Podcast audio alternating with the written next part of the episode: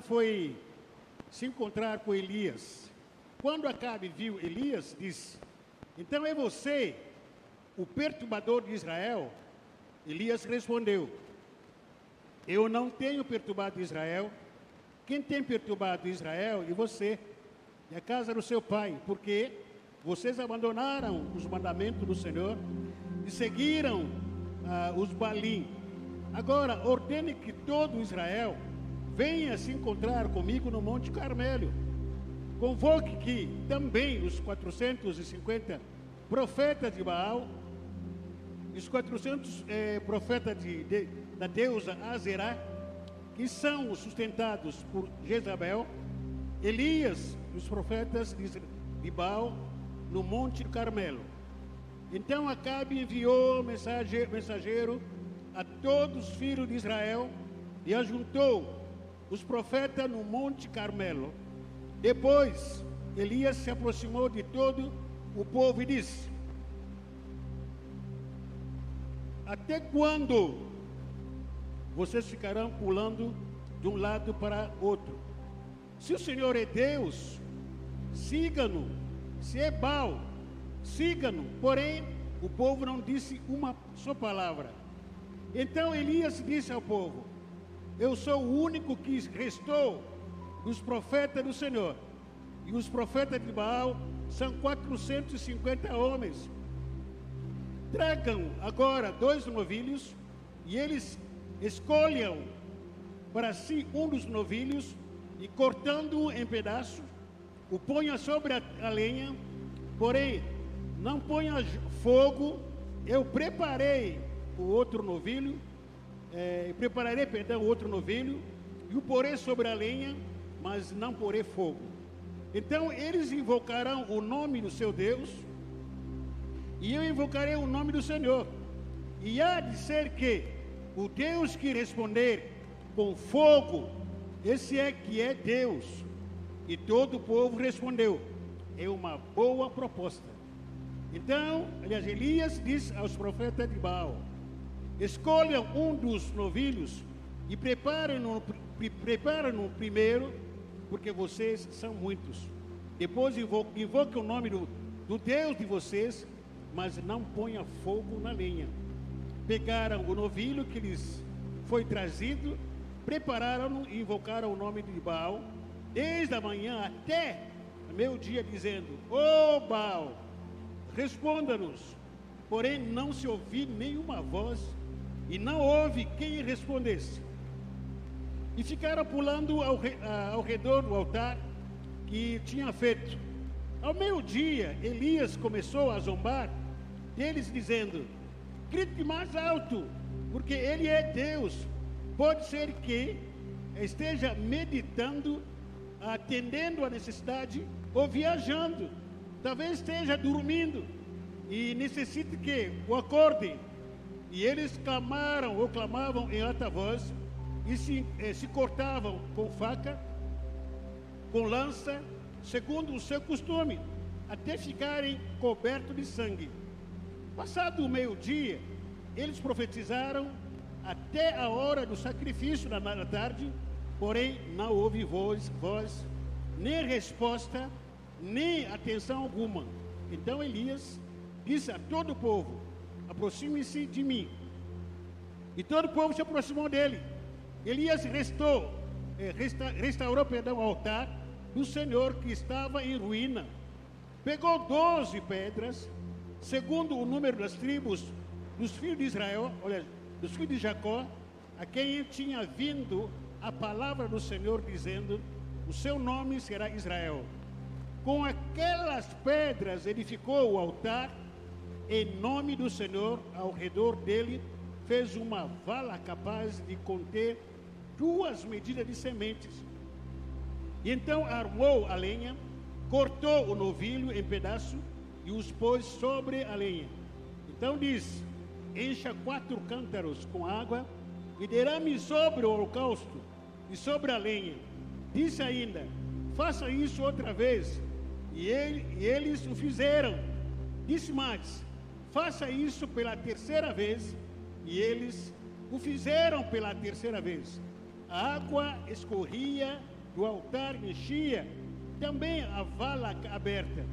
Quando chegou a hora do sacrifício do, do, da tarde, o profeta Elias se aproximou do altar e disse: Ó oh, Senhor Deus de Abraão, de Isaac e de Israel, que hoje se fique sabendo que tu és Deus, Israel, e que eu sou o teu servo, e que segundo a tua palavra fiz todas essas coisas.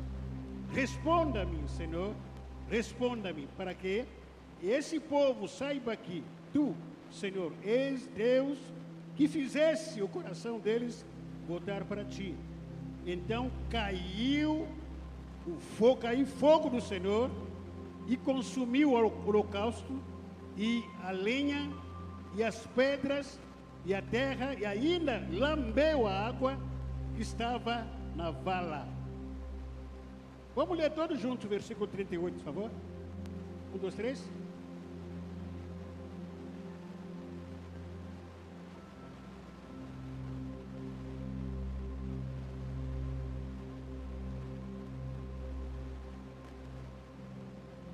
Quando o povo viu isso, todos se prostraram com o rosto em terra e disseram: O Senhor é Deus, o Senhor é Deus.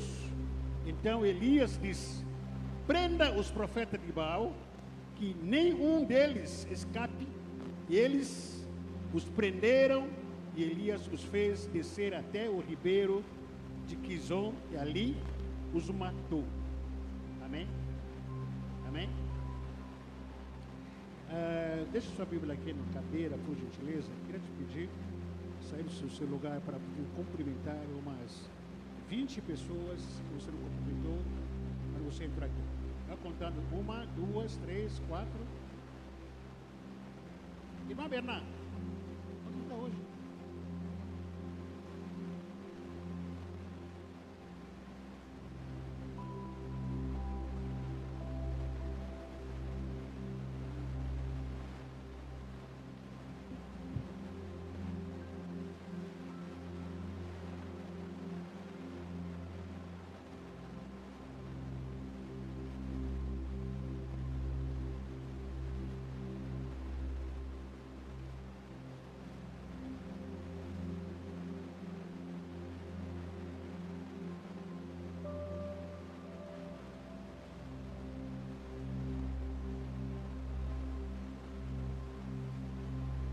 Depois volta no seu lugar. Volta para o seu lugar, se assentam. Toma o seu lugar, fica à vontade. Que Deus abençoe, fica à vontade. E prometa para o seu irmão, irmão, no final do culto, compra, compra coxinha para mim. Paga uma coxinha para mim no final do culto.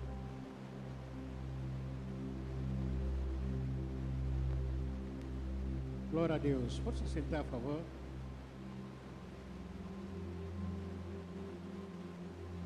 Antes de trazer essa palavra e compartilhar com os irmãos, uma coisa que quero até pedir uma compreensão dos irmãos. Ah, irmãos, pela graça e misericórdia do Senhor, sou pastor dessa igreja, acho que mais de 20 anos. E por aí, 25, 25 anos. E pastorear, eu faço isso com muita intensidade. E principalmente pregar a palavra do Senhor. Eu não sou daquele que pega, com todo respeito quem faz isso, e pega a Bíblia, abre aí, começa a ler, começa a explicar o que vocês estão ouvindo. Não. Em primeiro lugar, eu oro, tenho uma, uma, uma, uma vida minha de intimidade com o Senhor, onde eu estou fazendo devocionais minha. Nessa, nessas devocionais, onde que eu, Deus fala comigo, algumas coisas eu vim aqui para compartilhar também com vocês mas passo horas e horas e horas estudando, fazendo comparações, é, algumas definições de algumas palavras, com muito zelo para que não possa, não venha falar nada que não seja na palavra do Senhor. Por que eu estou falando isso? Porque quem me conhece já sabe o que, que estou querendo dizer, ou alguns já estão sabendo o que aconteceu aqui, e alguns colegas, amigos até que passaram por aqui, que pregaram coisas que eu não falo. Você me conhece, então se você souber ou alguém pregar alguma coisa que eu, que o nosso pastor não, não, não acredita, não fala, Então você precisa ser fiel à, à sua igreja, ao seu pastor. É, é simples assim. E pode vir aqui com todo respeito como um pregador, sei lá, um cantor, falar um monte de coisas hoje. Está na moda, infelizmente. E aí também tem gente que fica, ah, não sei o que, vou escutar isso, vou ter que ouvir aquilo aí. Irmão, você tem, tem que ter maturidade. A gente ouve tantos pregadores, tantos cantores, tantas besteiras, com todo respeito, tantas heresias. O que eu faço? Eu vou reter aquilo que é verdade na minha cabeça, no coração. Aquilo que é besteira, dá para lá. Não, nós aqui somos aqui uma igreja que está é, baseada, fundamentada na palavra. E aqui todos aqui, os nossos discípulos, também seguem o mesmo caminho. Então, vem aqui, não quero expor por causa da questão ética. Vem aqui alguém que pregou uma palavra que alguns irmãos ficaram incomodados com isso. Então, coloca isso na cabeça não. Ouça o que o seu pastor fala. Que acredita. Amém, irmãos? Não quero expor o nome do pastor aqui, o nome da, do colega, com todo respeito, né? Mas eu não acredito nisso, não acredito nessas coisas aqui, ó, que são pregadas, faladas por aí. Então, você que é a nossa ovelha, você precisa saber, ou primeiro aprender a ouvir a voz do seu pastor. Nosso pastor pensa dessa forma, pensa dessa forma, pensa, e acabou. Então não precisa se incomodar. Se você ficar incomodado por alguma coisa, no mínimo, no mínimo, estou aqui na cidade, estou aqui na minha casa, 24 horas. Com algumas exceções, quando tem uma reunião lá na sede, a gente tem que ir lá mesmo, né? Ou tem uma viagem marcada com os pastores, então estou aqui. Me pergunta, manda mensagem, pastor. Foi pregado uma coisa assim, assado. Não precisa mandar recado para o terceiro. Ah, fala para o pastor, porque a gente não escutou, porque não entenderam, isso é infantilidade. Com todo respeito a ele, Deus, a gente ama muito vocês. Se muito aqui para a palavra, e o pastor Ari, que somos aqui, pastor aqui amigo meu também, meu amigo pastor Ari, conheço muitos anos, então é homem também de palavra, pregamos a palavra do Senhor. Glória a Deus, amém? Vamos caminhar. Irmãos, a gente leu aqui um texto que você deve ter lido por várias vezes, ou a história, pelo menos, é muito conhecida por muito de nós, né? essa história aqui. Interessante que quero começar compartilhando esse texto lido aqui, no final, que onde foi lido é, da seguinte maneira: que o povo ouviu tudo isso e todos se prostraram rosto em terra e todos adoraram o Senhor. O Senhor é Deus, só o Senhor é Deus e foi derrotado o inimigo. Esses foram os dois últimos versículos que foram lidos aqui desse texto que nós lemos, né? No versículo 39, pelo menos, que diz: Quando o povo viu isso, todos se prostraram com o rosto em terra, e quando começaram a adorar, e os, e, e o falso profeta de Baal, eles foram presos e mortos. Irmãos, quando a gente vê uma vitória como essa que aconteceu, que Deus liberou, mandou fogo dele, é, aonde era é, sacrificado todo aquele sacrifício, todo aquele sacrifício, toda aquela liturgia, o fogo de Deus caiu. Quando a gente vê isso, é muito romântico ouvir esta última parte dessa, dessa história que nós lemos. Ouvir apenas essa última parte é muito romântico, é muito gostoso, é muito emocionante, é uma santa desilusão que nós temos de algo que muitos desejam que aconteça, mas só que não estão dispostos a pagar o preço. É muito é gostoso a gente ouvir que oh, caiu fogo, não sei, algum determinado lugar que o jovem estava orando, que alguns meses atrás nós ah, aqui no Brasil fomos é, tomados com aquela cena lá nos Estados Unidos, que houve aquele pessoal falava que é avivamento, avivamento, avivamento. Numa escola, não sei que escola que era essa, que não, não tem detalhes dessas informações, numa escola onde que as pessoas iam adorando, parece que dois, três, quatro, parece que uma semana inteira adorando. Para a gente ouvir uma cena e ver uma cena como essa, é muito romântico, é muito fácil, é muito é, tentador. A gente fala, poxa vida, eu também quero isso aqui no Brasil, eu quero isso aqui na nossa igreja. A gente fica aqui horas e horas adorando, louvando o fogo do Senhor caindo entre nós. Quem não gostaria de ter uma experiência como esse? No dia de hoje é muito fácil admirar, elogiar um grupo gospel famoso. No dia de hoje é muito fácil você admirar, elogiar uma igreja famosa, cheia de fácil, cheia de fogo, cheia de cheia de fogo e fácil admirar ou se deixar influenciar por um pastor, por um cantor gospel, é muito fácil você se admirar ou ser é, influenciado por um profeta qualquer hoje. Existe muito profeta e profetiza hoje que a gente segue, como isso. Agora pergunto: se o profeta Elias estivesse na nossa época até hoje, quantos seguidores que ele teria? Naturalmente teria alguns seguidores, mas quantos?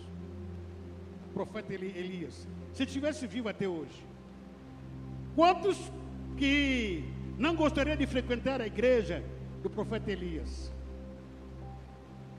A igreja do pastor, quantos que gostariam de, de frequentar a igreja com todo o respeito do pastor Luiz Hermino? Pastor Luiz Hermino, nossa, famoso. Gostaria de frequentar a igreja dele. Quantos que gostariam de frequentar o ministério, não sei se é a igreja, Dunamis? Tem um monte de jovem lá cantando, música linda, tá? Artistas. Quantos que não gostariam de frequentar a igreja do pastor Silas Malafaia? pastores mais renovados, renomados, perdão. Algumas igrejas hoje chamaram de igreja church. Está na moda hoje. Church, church, church, church, É mesmo balela. É frequente só da igreja. Quanto? Parece que é mais chique. O brasileiro é engraçado, né? Mal sabe falar português.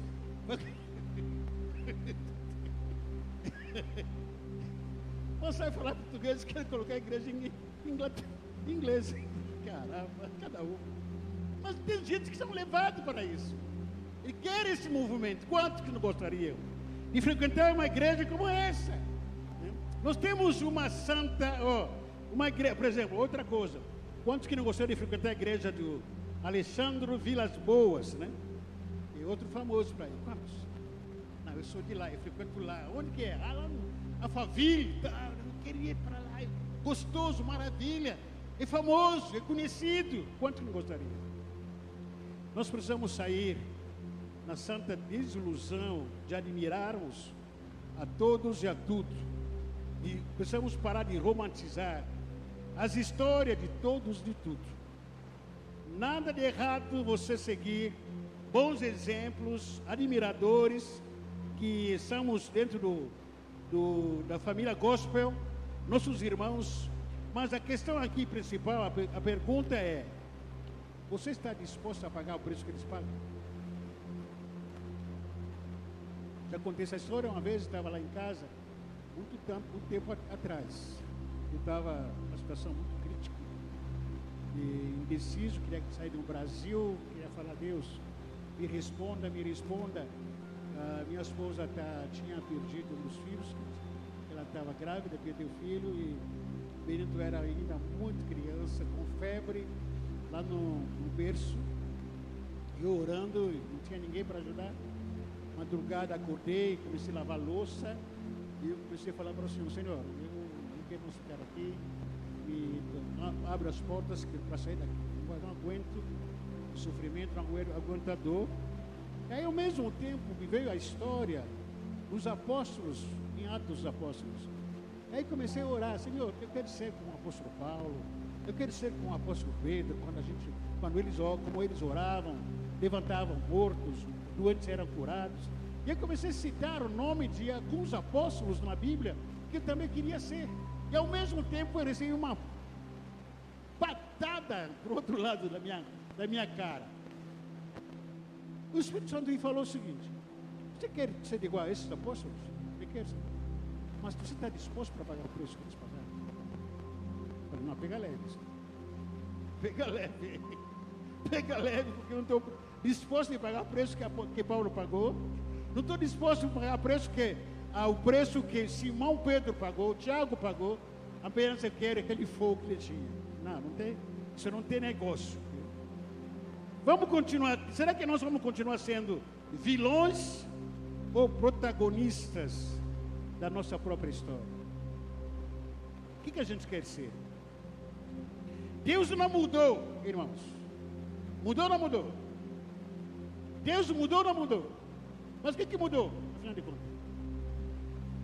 Deus não mudou. Ele é imutável, ele é eterno.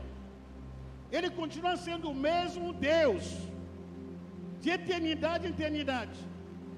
Com as suas qualidades, com os seus atributos. Não mudou em nada. Para tentar trazer para cá a sociedade daquela época é, talvez seja um pouquinho diferente de hoje. A sociedade mudou um, pouquinho hoje. Hoje nós temos muita modernidade, muita tecnologia, talvez naquela época não tinha, não tinha. Mas moralmente e espiritualmente falando, as coisas pioraram. Deus não mudou. Ele continua sendo o mesmo Deus. Naquela época, o profeta Elias foi considerado uma ameaça na sociedade, como tem acontecido hoje. A igreja atual, a igreja evangélica que está pregando a palavra de Deus, que está levando a vida com Deus a sério, tem sido ameaça no meio da sociedade. Hoje em dia, a igreja se tornou, a igreja se tornou uma ameaça contra o aborto. Porque tem gente que está defendendo aborto por aí, e nós somos contra isso. A igreja está é, é contra a idolatria, enquanto hoje existe multiplicação de religiões, hoje no, no, no Brasil inteiro. A igreja é contra a sexualidade das nossas crianças. Mas existe um movimento tentando multiplicar ou ensinar, pelo menos, essas práticas. Naquela época, Elias entendeu que os problemas que a sociedade estava enfrentando eram mais espirituais do que é, simplesmente morais. Era mais guerras dos deuses do que simples conflitos. Por isso, Elias desafiou o Deus dos inimigos, o Deus do Baal, junto com Deus de Israel. Qual, qual é o Deus que pode responder com fogo? Elias desafiou o Deus de Baal, junto com seus profetas. Vamos entrar no desafio. Vocês preparam o altar de vocês, eu vou preparar o altar de vocês, depois invoque o nome de Deus e vocês vão ver qual é o Deus que vai responder com fogo. E aí veio a palavra no versículo 25 a 29. Elias diz aos profetas de Baal: Escolham um dos novilhos e preparem-no primeiro, porque vocês são muitos. Depois invoque o nome do Deus de vocês, mas não ponham fogo na lenha.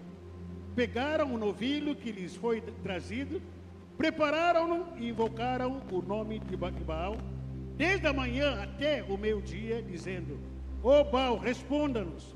Porém, não se ouviu nenhuma voz, não houve quem respondesse. E ficaram pulando ao redor do altar que tinha feito. Ao meio-dia, Elias começou a zombar deles dizendo: gritem mais alto, porque Ele é Deus. Pode ser que estejam meditando, ou atendendo a necessidade, ou viajando. Talvez esteja dormindo e necessitado que, é, pode, é, que o acorde. E eles clamavam em alta voz e se cortavam com faca. E até o final, diz a palavra aqui versículo 29, só para encurtar aqui, passado o meu dia, eles profetizaram até a hora do sacrifício tarde. Porém, não houve voz, nem resposta, nem, nem atenção alguma. Não respondeu Deus Baal. Não fez nada. Agora chegou a vez do povo de Israel. Agora Elias falou que agora, já que Deus de vocês não respondeu nada, vamos ver o nosso Deus. Vamos preparar para a gente tentar, pelo menos para a gente fazer o nosso Deus responder, já que de vocês não responderam, já que o Deus desse Brasil não responde a oração, mas o nosso Deus vai responder. vamos nos preparar. Depois veio a vez do povo de Deus. O que o profeta Elias, junto com os israelitas, fizeram que fez diferença? O que foi que eles armaram que fez diferença que outros não fizeram? Que o Deus de Baal não fizeram? Que os profetas de Baal não fizeram? O que que Elias fez? O que que eles fizeram que nós também precisamos fazer para vermos o fogo de Deus aqui? Você quer ver o fogo de Deus na sua vida? Não quer não. Você quer ver o fogo de Deus aqui na igreja? Você quer mesmo? Tem certeza disso? Desse jeito não, não vê não. Quantos aqui que querem ver o fogo de Deus? Deus derramando o seu poder na igreja hoje, hoje em dia. Quantos que querem isso aí? Eu quero. Eu quero. Porque esse Deus não mudou. Ele continua o mesmo. Ainda fala, ainda faz milagres, ainda se manifesta, se revela até hoje. O que que é o profeta Elias junto com o povo fizeram? Primeiro, primeiro, ouvir e seguir o líder, estar junto com o líder. Versículo 30. Veja o que diz o versículo 30. Então Elias disse a todo o povo: O que, que Elias disse ao povo? Vamos ler. Não, está fraco. Tem está com sono? Ei, está com sono ou não? Tomou café? Tomou ou não? Cabe, tomou café? Então vamos ler. Mais uma vez, um, dois, três, versículo 30.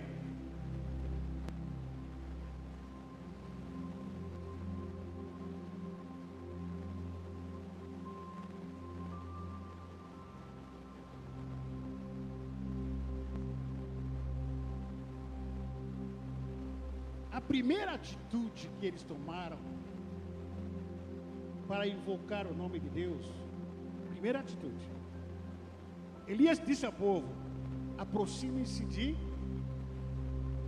Aproxima-se de quem? Aproxima-se de mim. E todo o povo se aproximou dele. Quando Elias chamou o povo, o povo não, não duvidou. Deus disse a Elias, disse, ó, oh, amanhã vamos ter oração aqui. Aproxime-se de mim. Ninguém ficou duvidando, pensando, mas vou me aproximar de pastor, mas o pastor é muito bravo. Mas o que, que ele vai me dar? O que, que ele vai falar para mim? Ninguém ficou nesse maionese todo aí. Quando Elias fala que aproxime-se de mim, havia uma confiança do povo no líder principal. Eles se aproximaram, eles se aproximaram de Elias.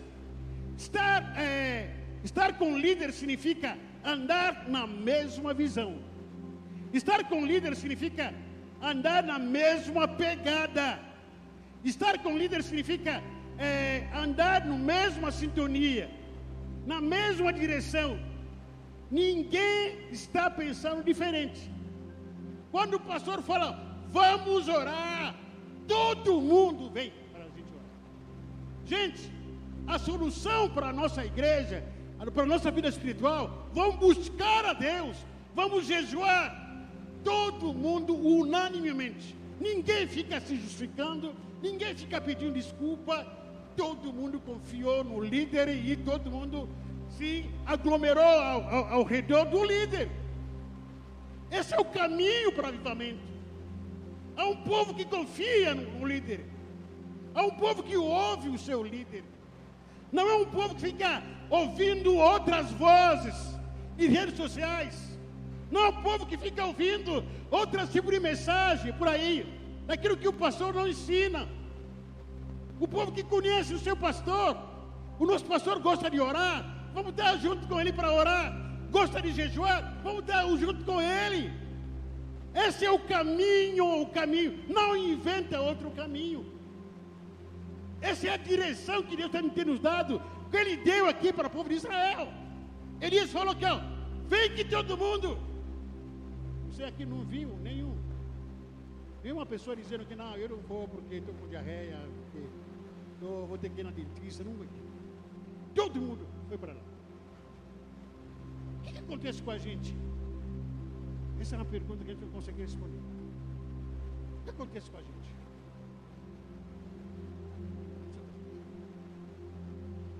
Como é que está a nossa obediência? Muitas vezes você tem que inventar flyer, gravar vídeo, áudio para trazer o povo para culto. O que está acontecendo com a igreja, afinal de contas? O que está acontecendo? Aonde que está o nosso coração? Onde que está o coração das ovelhas? Onde que está o coração do povo? Quando o pastor chama, vamos, é para estar juntos. Sem exceção. Eu quero estar ao lado do meu pastor.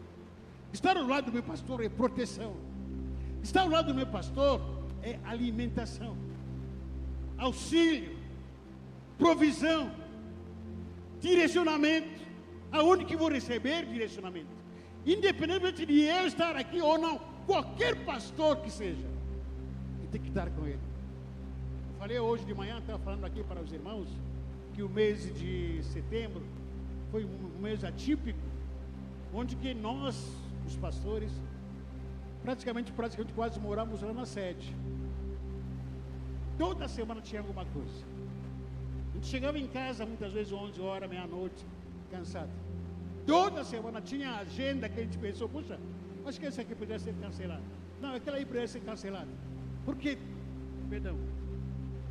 Toda semana, ou duas, duas três vezes, de estar na sede. Por que, que isso? Nós queríamos estar ao lado pastor. Para aprender dele, ou com ele, perdão. Para ouvir o que, que ele quer. Prestar atenção naquilo que ele está falando com a gente. Esse é o caminho de avivamento, querido. Avivamento nunca vem isoladamente, cada um quer fazer o seu avivamento de acordo com a sua cabeça, não é. É coletividade, é todos juntos. Vamos aprender com o pastor. Segundo, o que, que o povo de Deus fez? Elias restaurou o altar que estava em ruína. Repita comigo. Elias restaurou o altar que estava em ruína. Versículo 30 diz, diz sobre isso. Foi lido aqui.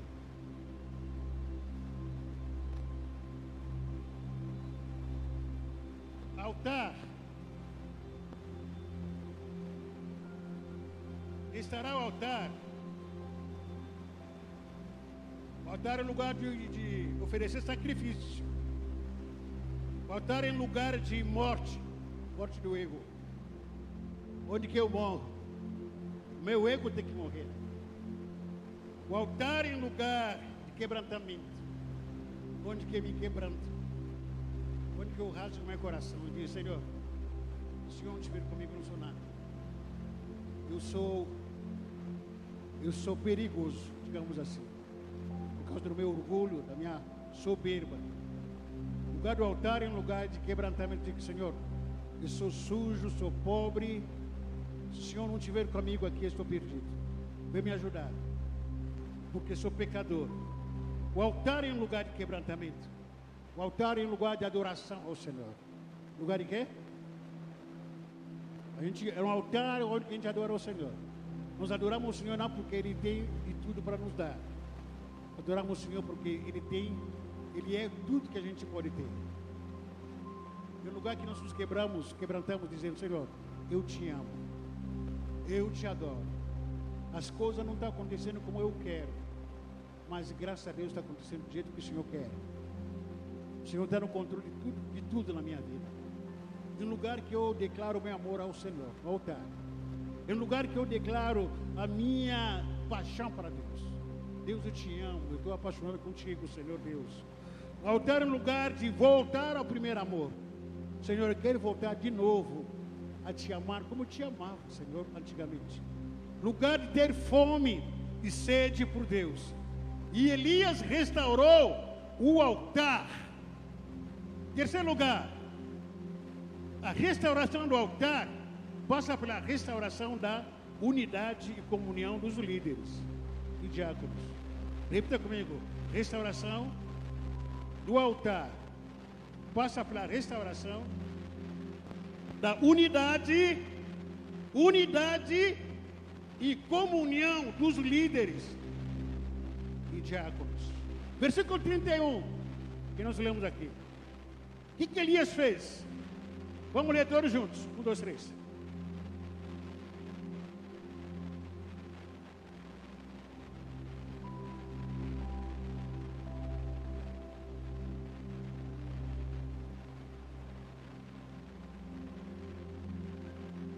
Fosse depender se você pegar esses bilhetes, essas coisas desse jeito, Jesus na causa, era misericórdia. Pegou doze pedras, segundo o número das tribos dos filhos de Israel de Jacó, a quem tinha vindo a palavra do Senhor dizendo: O seu nome será Israel. Versículo 32. Com aquelas pedras edificou o altar em nome do Senhor. Amém? Eu quero chamar aqui na frente, pelo menos, os líderes de ministérios.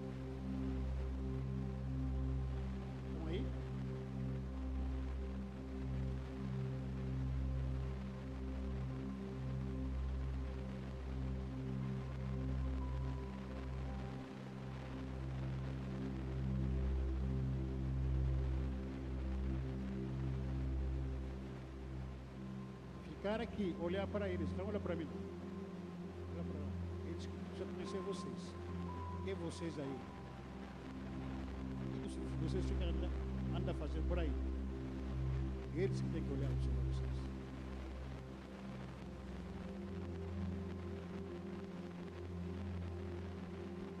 Elias pegou quantas pedras? Aqui temos 12.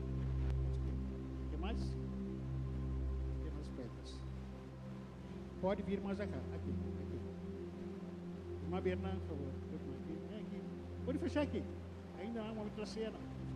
Não é pecado. Aqui. Isso.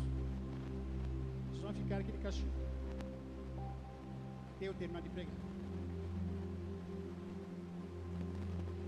A restauração do culto a Deus, a restauração do altar, precisa passar da restauração do altar do Senhor. Como é que Elias fez isso? Ele pega as pedras. Essas pedras praticamente são como o número do povo de Israel, são 12 pedras. Ele restaura, ele ajunta essas pedras juntos. Por que, irmãos? Porque é porque da un... por que da união e comunhão? Porque o povo de Israel estava com o pensamento dividido.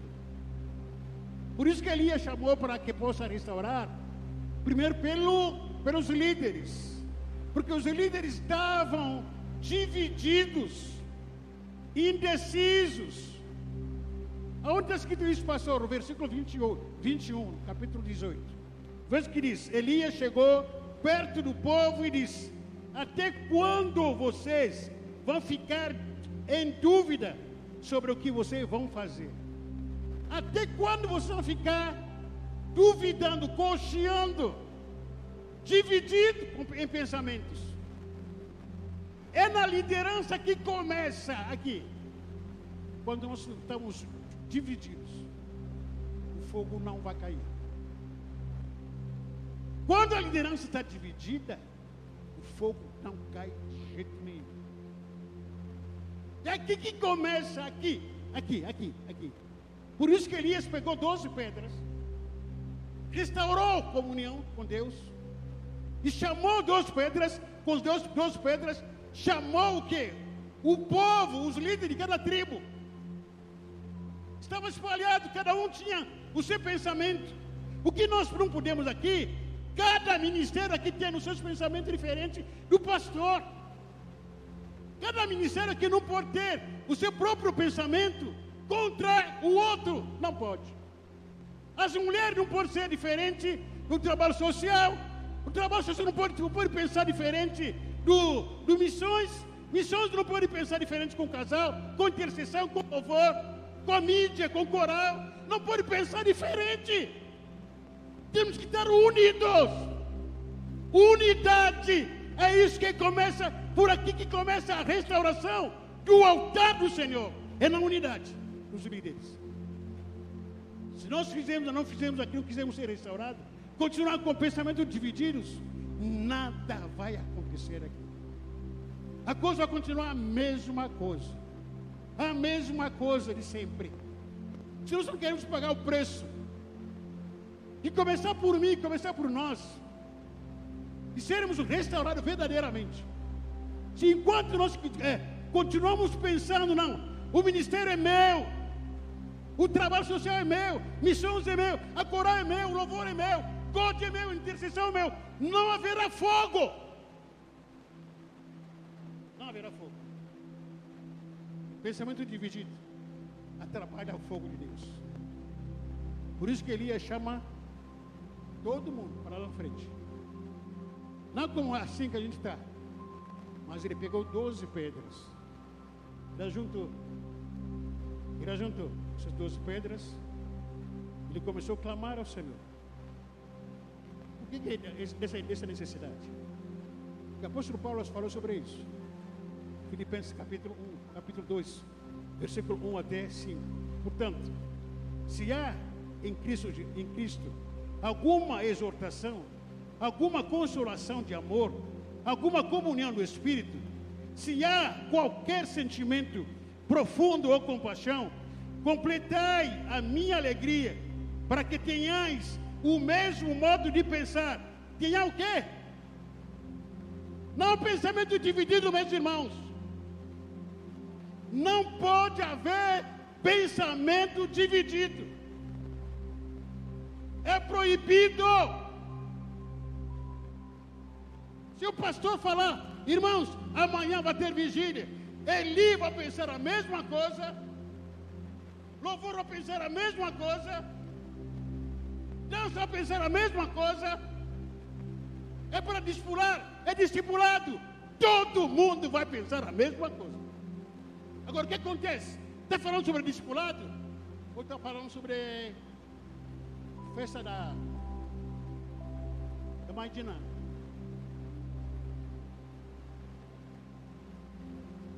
Está falando sobre discipulado, tem gente que está falando sobre é, festa de feijoada. Meu Deus do céu. Aí você fica lendo tanta mensagem, tanta bobeira lá, nos grupos, enquanto você está falando, irmãos, discipulado, o pastor está tá, tá falando, essa é a visão do crescimento. O avivamento tem que passar por aqui. É discipulado. Tem gente que compartilha no vídeo, falando coisas que não tem nada a ver com a visão da igreja. Fogo não vem. Não vai cair fogo. De jeito nenhum. Pensar a mesma coisa. Enquanto a gente está compartilhando flyer Enquanto vai ter flyer do culto das mulheres, flyer de casamento, intercessão, trabalho com as crianças, está sendo compartilhado. A irmã Sirene tem que vir aqui para implorar. Já pensou isso? Implorar, irmãos, vamos participar, vamos contribuir. Irmã Sirene, junto com a irmã Ana Paula. Para implorar, parece que são gente de outros, outro estado, de outra igreja, para vir aqui para pedir, implorando. Vamos ter aqui trabalho com as mulheres. A pastora aqui, eu, eu vivo com ela, sabe isso? Fica implorando, irmãos, traga o prato. Dia 13 de outubro vai ter festa das mulheres. E tem mulher que não vem. Não sei que mulher que são essas aqui. A mulher mãe d'água, sei lá o que, que é. Não aparece. Algum líder nosso aqui é, fazendo uma programação da igreja. Não, eu não vou com a cara dele. Eu não vou com a cara dele, porque ele é assim assado. Isso atrapalha o fogo. Atrapalha muito. Ah, porque Alexandre está fazendo trabalho aqui com o casal. Ah, eu não vou cara do Alexandre. Não vou. Irmão, tu está onde? É porque a pessoa que está na frente, eu não vou com a cara dele. A Titi está tá falando aqui sobre é, culto de God, lá na sede. Gente, me pediram para vir aqui falar, porque pessoa que não acredita no Tite. Sabe onde que a gente está, querido? Você está conseguindo entender? Está conseguindo entender? E nós queremos fogo. Que fogo que está aqui? Nós for fogo estranho. Fogo de Deus não vem dessa forma.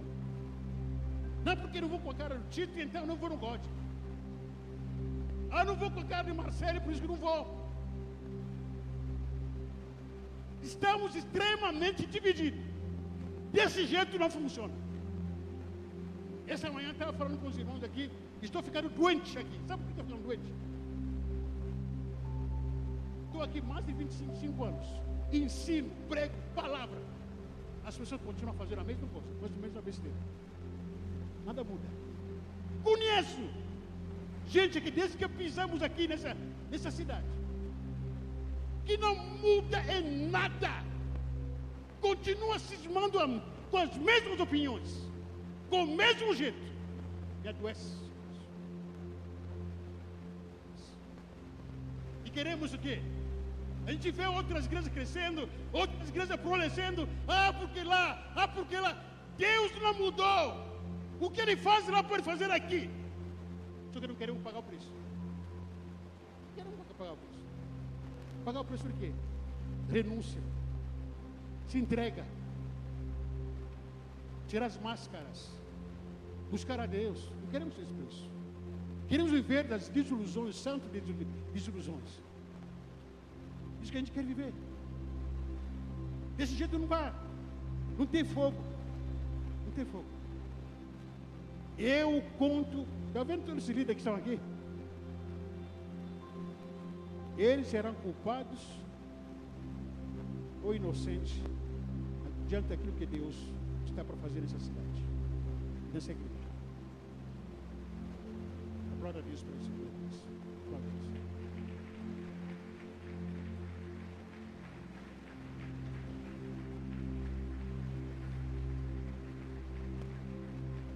para não cansar, para não, não cansar vocês, volta no seu lugar para sentar um pouco. Daqui a pouco eu vou pegar de novo a cabeça de vocês, a orelha de vocês.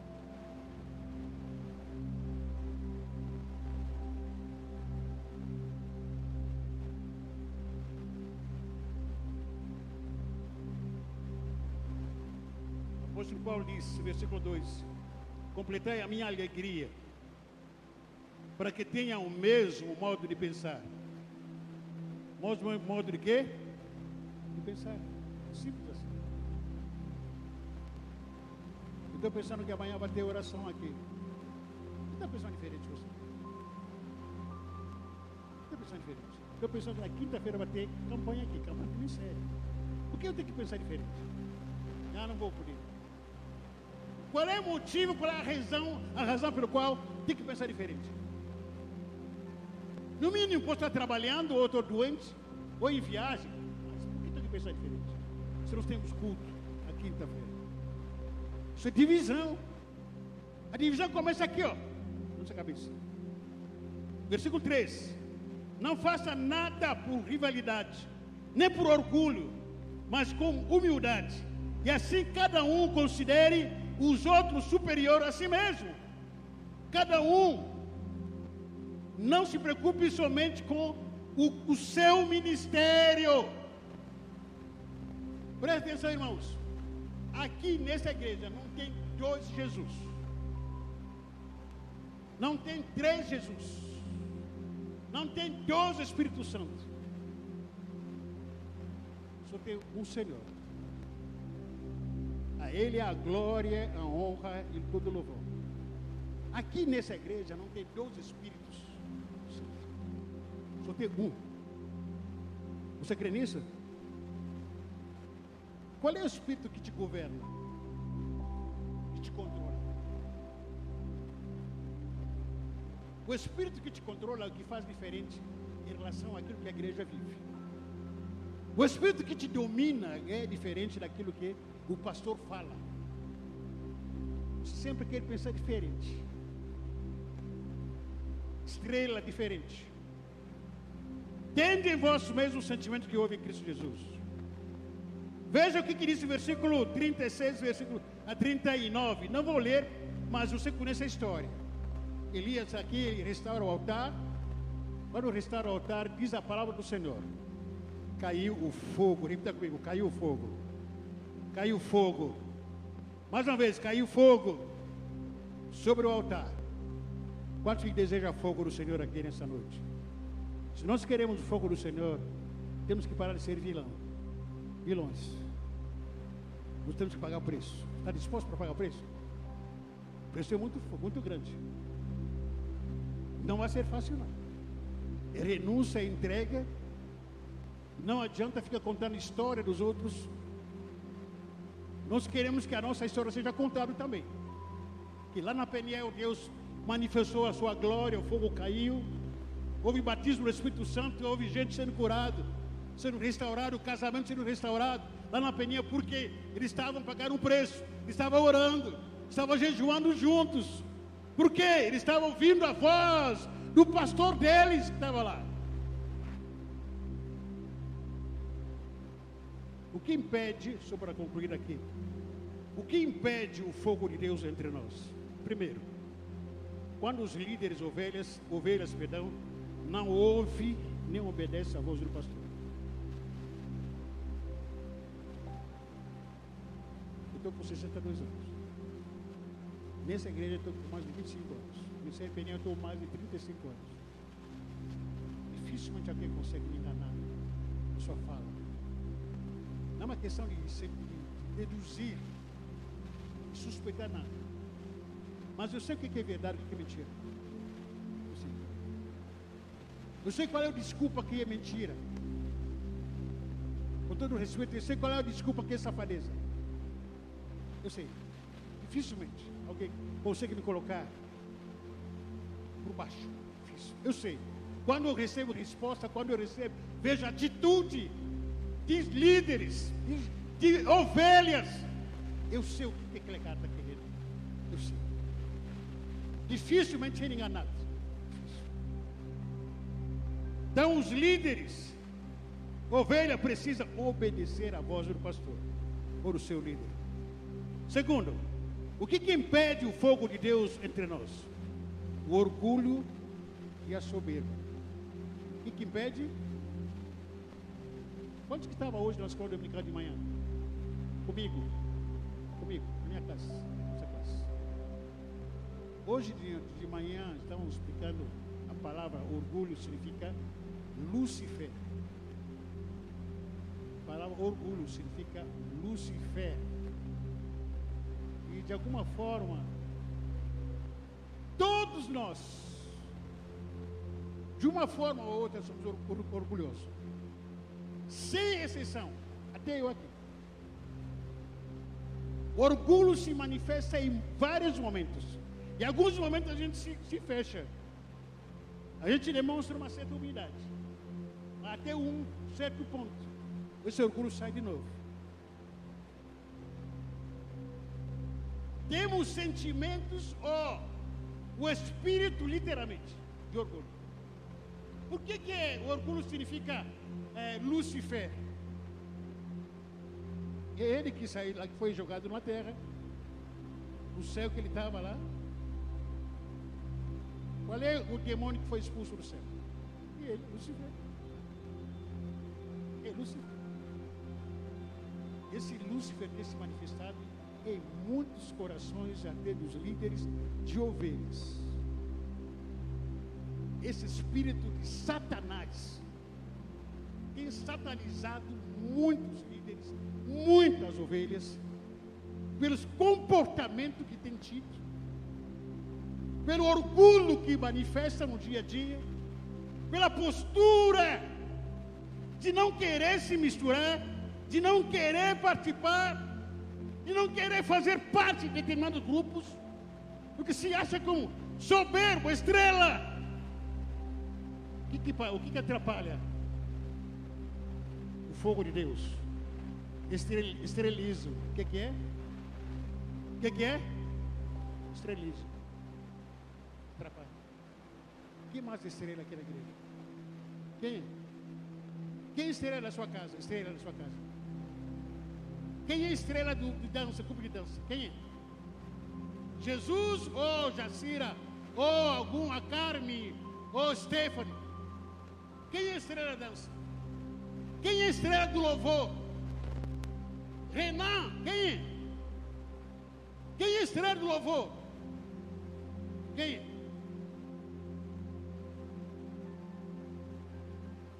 Quem é a estrela do, do, da, da célula?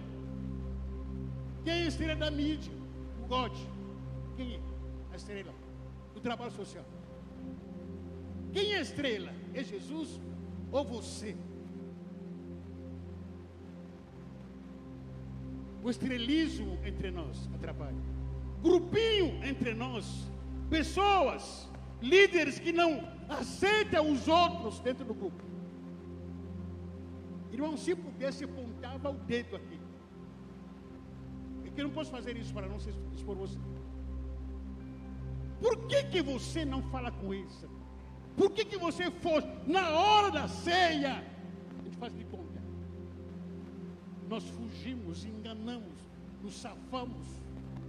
Mas eu sei, o pastor José José aqui, sabe que Tite não fala com Nenê, Nenê não fala com, com Renan, Renan não fala. Eu sei disso. Não me esconda nada. Aqui você acha que é, que o pastor não sabe, sei de tudo. Na hora que a gente ah, vamos participar da ceia,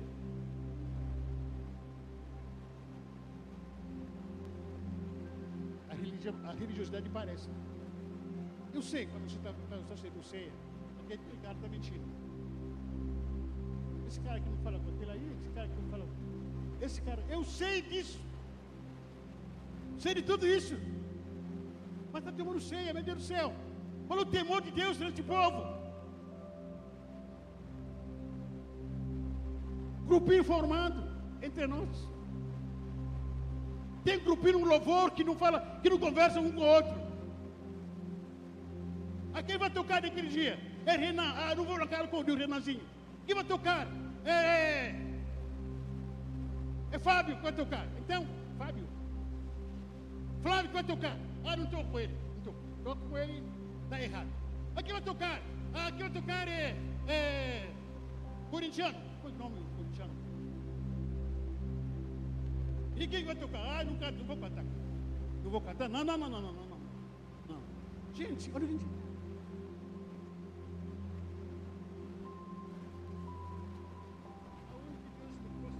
Do céu. Não esperava ver coisa como essas. A igreja do Senhor, dividida, camuflada. Quem vai fazer trabalho amanhã? Tite, pode. Ah, não vou na cara com o cara dele, não vou. Não, não falo com o Tite. A gente começa a lamentar. Lamentar. A gente começa a transferir que as pessoas a qual nós nos conflitamos, que são relacionamentos, são pessoas que a gente não pode se misturar. Isso atrapalha o fogo de Deus entre nós, queridos atrapalhem muito os grupinhos, pessoas, líderes que não aceitam uns outros, divisão na liderança, cada um se faz dono do seu ministério. Nenhum líder é dono do, do seu ministério aqui. Nenhum líder é dono. Nem tampouco eu sou dono dessa igreja. Por que, que o jovem não pode compartilhar o flyer do God? O God não pode compartilhar o flyer do Pneu Kids. Por quê? Por que, que o Pneu Kids não pode compartilhar? Coisa da nossa igreja, é família, mesma família. A mesma família. Gente vê quem são adolescentes não, eles para lá. Por que, que não posso compartilhar um flyer dos adolescentes? Parece que adolescentes são lá de Arábia e os jovens são de. São judeus. Não se mistura.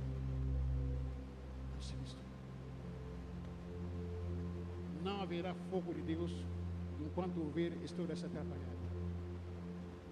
Vamos continuar invejando os outros. Mas entre nós, jamais. Espírito crítico entre nós, espírito religioso. Se for aquela pessoa não aceita, não concordo. Só para terminar, irmãos, aqui. Podia falar outras coisas também. Numa igreja onde não há graça e perdão, haverá desgraça. Repito, numa igreja ou numa comunidade aonde não há graça e perdão, haverá desgraça. O apóstolo Paulo diz, Efésios capítulo 2, versículo 13.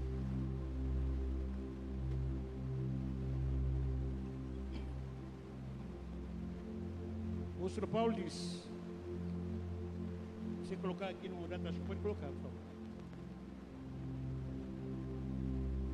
Efésios capítulo 2.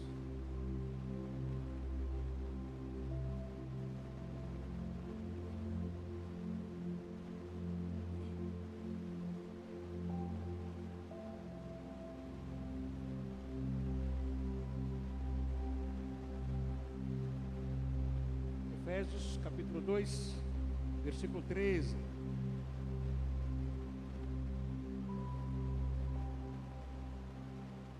Paulo diz: E os outros judeus também dissimulavam com ele. Efésios 2, versículo 13. De maneira que até Barnabé, ah, perdão, estou aqui no lugar da pessoa. Não me enganar? Efésios capítulo 2. Bíblia nova aqui. Está me atrapalhando. Efésios 2, versículo 13. Mas agora em Cristo Jesus, vós que antes estáveis longe, já pelo sangue de Cristo chegasse perto. Porque Ele é a nossa paz. Ele é quê? O qual de ambos os povos fez um. Quando ele fala ambos povos, então eram judeus e gentios. Sabe o que significa ser judeu, ser gentil? O judeu considera o gentil, quem não for judeu, como porco. Vira lata. Mas em Cristo Jesus, o Senhor conseguiu unir os judeus e os gentios juntos. Sabe o que significa isso? É milagre de Deus. Versículo 4, aliás, versículo 14. Porque Ele é a nossa paz, o qual ambos os povos fez um, derrubando a parede de separação que estava no, no meio. Na sua carne desfez a inimizade. Desfez o quê? Isso é a lei dos mandamentos que consistia em ordenança para criar em si mesmo dos dois um só, é, um novo homem, fazendo a paz, e pela cruz reconciliar ambos com Deus em um corpo, matando com ela as inimizades. Em Cristo Jesus, pela graça e misericórdia de Deus, as inimizades separadas. Aonde não há graça, desgraça. Você não concorda porque o seu irmão é pecador. Ah, sabe o que, que você está dizendo? Você é muito santo demais. Demais. Jesus, quando ele estava aqui na terra, ele esteve aqui na terra, ele andou mais com pecadores. Mais com pecadores. E ele se alimentou junto com pecadores.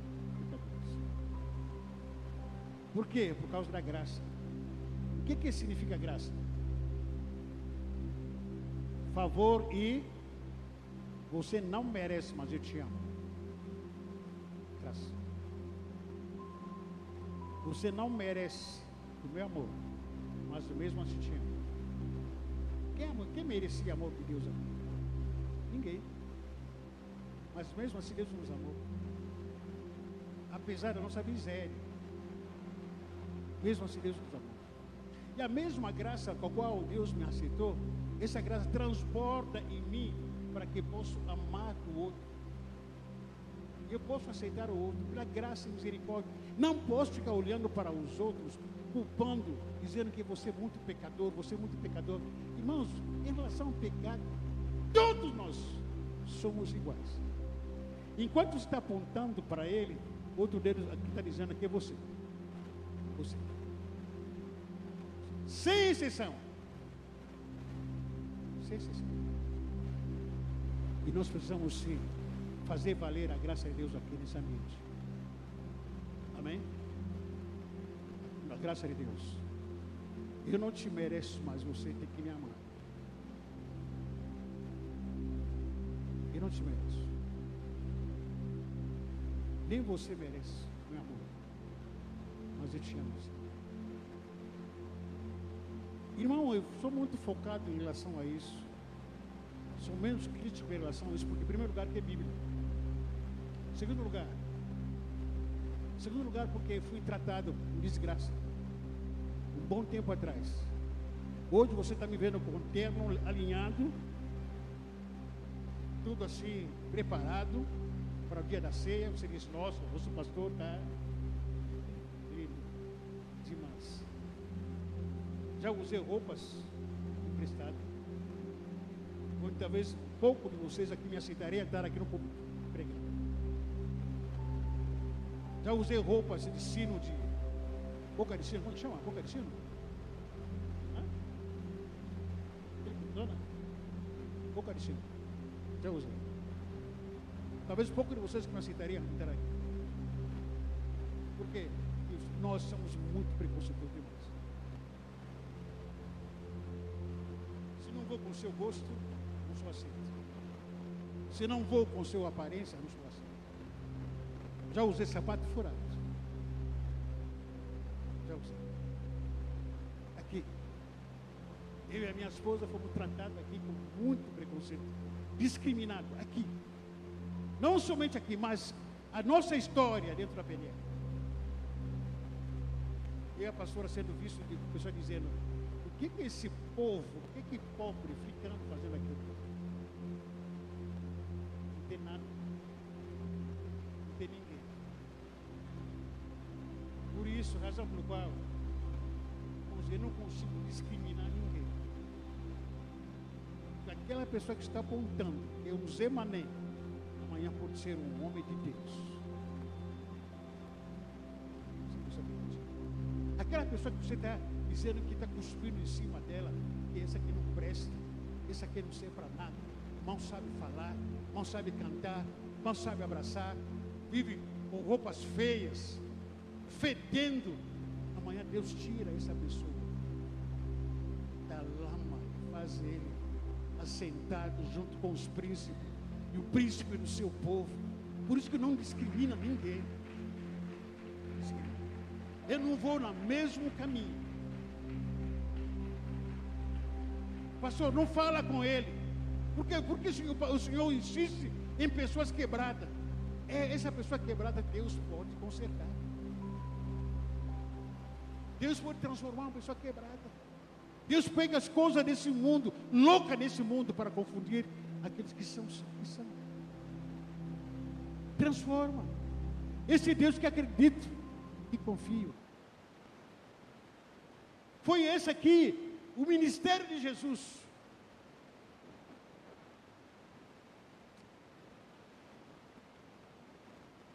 Que Deus tenha misericórdia de nós.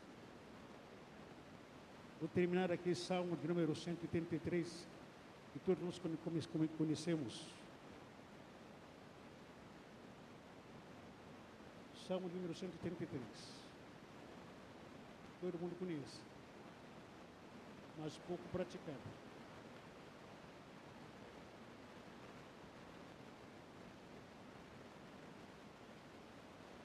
O quão bom e quão suave é que os irmãos habitem ou vivem em e como óleo precioso sobre a cabeça que desce sobre a barba e a barba de Arão e que desce a, a orla das suas vestes, como o orvalho de Hermon, e como o que desce sobre os montes de Sião, porque ali o Senhor ordena o?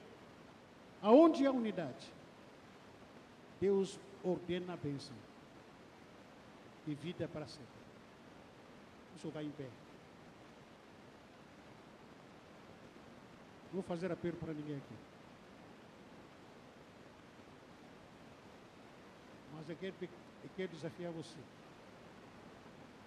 O senhor não vou por subir. E quem te pediu? Você sai do seu lugar. Principalmente os líderes, por favor. Principalmente os líderes. Sai do seu lugar, poder ser.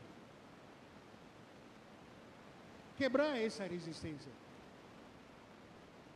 Faça algo diferente. Chamar a atenção ou chamar ao seu lado pessoas que você se distancia com elas. Não tem muita, muita aproximação com essas pessoas. Talvez é momento que você pode aproveitar, tentar acertar, restaurar o altar. Procura o irmão Neném com quem você não fala com ele, irmã Cláudia. Fala a verdade para ele, fala a verdade para eles. Que tal é, aproveitar esse momento para falar a verdade com a irmã Neia? Você finge amando ela, mas não ama ela. Vou falar com ela. Que tal você sair do seu lugar? Você que finge amar o irmão Sejão, procura aí, vou, falar com ele. Vou te dar alguns minutos. Sai do seu lugar. Sai das suas amizades. Procura outra pessoa. Porque você pode orar com ela. É para sair agora. Vamos embora. Seja humilde. Se nós queremos ver o fogo de Deus cair. Ouça o que o pastor está falando. Se você quer ver o fogo de Deus cair aqui nesse lugar. Ouça o seu pastor.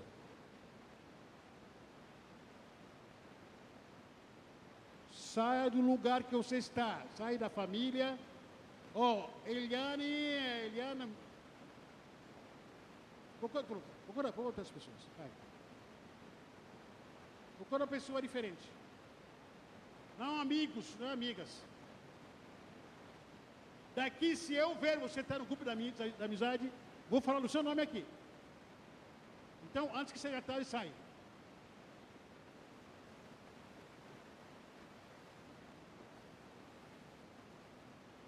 Daqui, se eu ver um amigo junto com você, eu vou gritar aqui, vou berrar. Casais, sai do seu lugar, por enquanto. Não vai separar, não, vai, procura outra pessoa.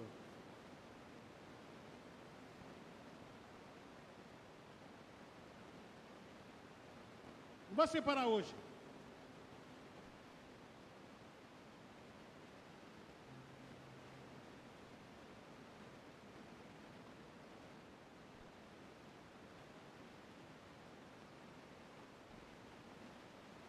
Alguém pega esse pessoal aqui, ó.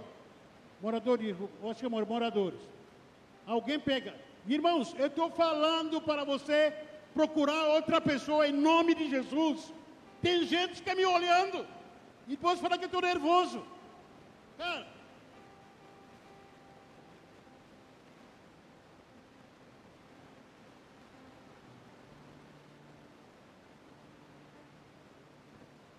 Adolescente, procura aí um, alguém com você e tal. Tem uma família, irmã Cláudia. Desfaça essa amizade. Irmã Cláudia, vai logo. Multiplique. Ó, oh, irmã, Cláudia, vai embora. Bora para lá. Bora, bora, bora, bora. Sai daí. Sai, sai, sai, sai.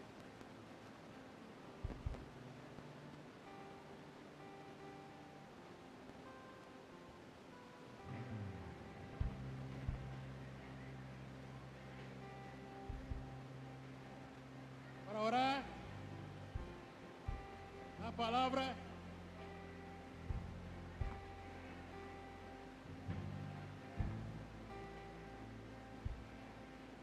Bora. Bora.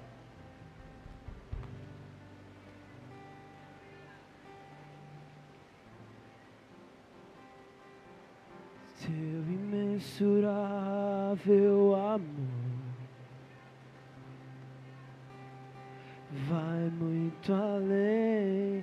as estrelas do céu. Hoje vejo meus desejos e planos. Porque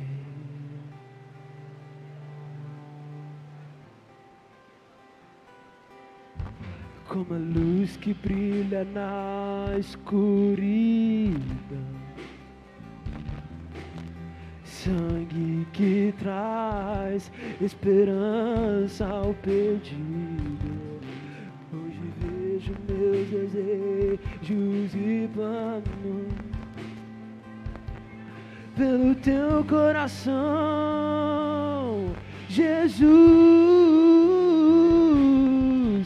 Te dou meu coração, te entrego o meu ser teu amor, pelo teu amor. Se eu te dou, te dou meu coração, te entrego meu ser pelo teu amor.